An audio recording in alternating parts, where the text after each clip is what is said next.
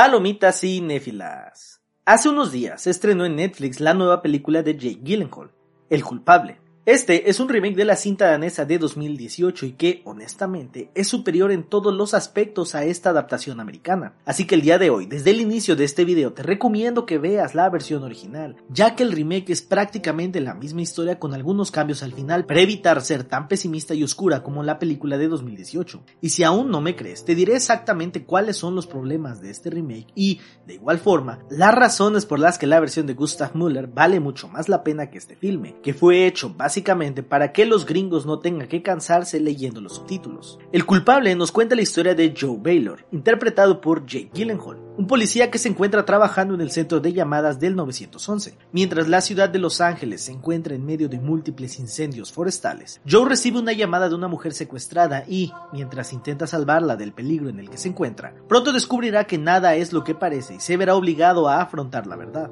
Empezaremos con las diferencias comparándola con la original.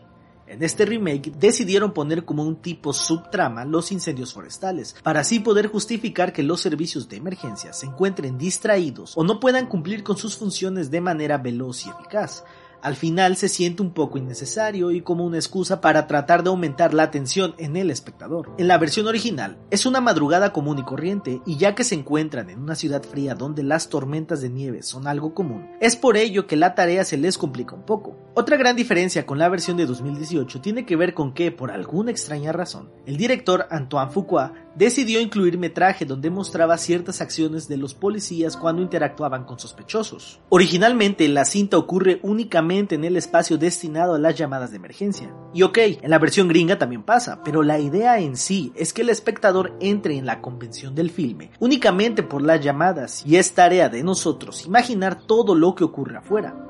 El meter estas imágenes extras no aporta nada y una vez más, se sienten que es como para poner en contexto a la audiencia y de cierta forma pareciera que el director trata al público de manera condescendiente, como si fueran tontos y necesitaran este contexto. Y aunque realmente son pocas estas escenas extras, la verdad es que sí están fuera de lugar aquí. Sin lugar a duda, la mayor diferencia que hay en este remake gringo tiene que ver con la personalidad del personaje principal y con la interpretación de ambos actores. En la versión original, Jacob Sedergren no se entrega a un policía duro, frío y que construye su personaje mediante la contención de emociones. Sus posturas y expresiones son las que se encargan de hacernos ver que está enojado y que se encuentra pasando por algo difícil. Es a través de la llamada que recibe y que se comienza a involucrar más con la mujer a la que intenta ayudar, que poco a poco va perdiendo los estribos y termina rindiéndose ante la presión a la que se ve sometido. En la adaptación gringa, Jake Gyllenhaal nos muestra a un policía con problemas de ira muy evidentes, y a lo largo de toda la cinta lo vemos ser una persona arrogante, grosera y explosiva. Desde el inicio nos damos cuenta que es una persona complicada, por lo que es difícil conectar con su personaje. En el clímax de ambas cintas, los dos policías se ven obligados a enfrentar una cruda realidad. Sin embargo, la interpretación de Jake termina siendo exagerada, casi como un colapso nervioso. Y aunque la verdad esta escena es muy intensa y poderosa por parte del actor americano, a nivel personal prefiero la actuación de Jacob, porque en el momento de crisis máxima, el policía a manera de reflejo con la persona del otro lado del teléfono se da cuenta de sus propios errores. Y por último, el final. Las dos cintas son la misma historia, pero por alguna razón el final es distinto. ¿Por qué? Quizá para evitar que los gringos se quejen de un final muy lúgubre y desesperanzador, y de igual forma aprovechando para dar un mensaje político en los últimos 10 segundos de la cinta antes que comiencen los créditos. Y es por esa razón que El culpable merece ser vista en su versión original de 2018, y esa es a la película que yo voy a calificar, por ser absolutamente superior a este remake, y se llevará un 4 de 5 estrellas. ¿Qué te pareció el culpable? Una vez más me veo en la necesidad de hablar con spoilers, porque honestamente esta versión gringa cambió varias cosas que no terminaron por cuajar y que la vuelven en una adaptación muy fría comparada con la original. Así que si no has visto la cinta de 2018, para el video aquí y te agradezco por seguir viendo nuestro contenido que hacemos con muchas ganas y corazón. Y recuerda que eres una persona importante y especial y mereces ser feliz y estar bien siempre. Te mando un abrazo fuerte y confío en que nos veremos en el siguiente video. Para los que ya vieron el remake, la cinta original o ambas, La verdad es que de las diferencias que mencioné anteriormente, la más grande de todas es el destino del bebé. En la versión original el niño muere a manos de su propia madre que es esquizofrénica y que, dado que lloraba mucho, la mujer pensaba que su hijo tenía serpientes dentro del estómago, por lo que decide sacarlas con un cuchillo.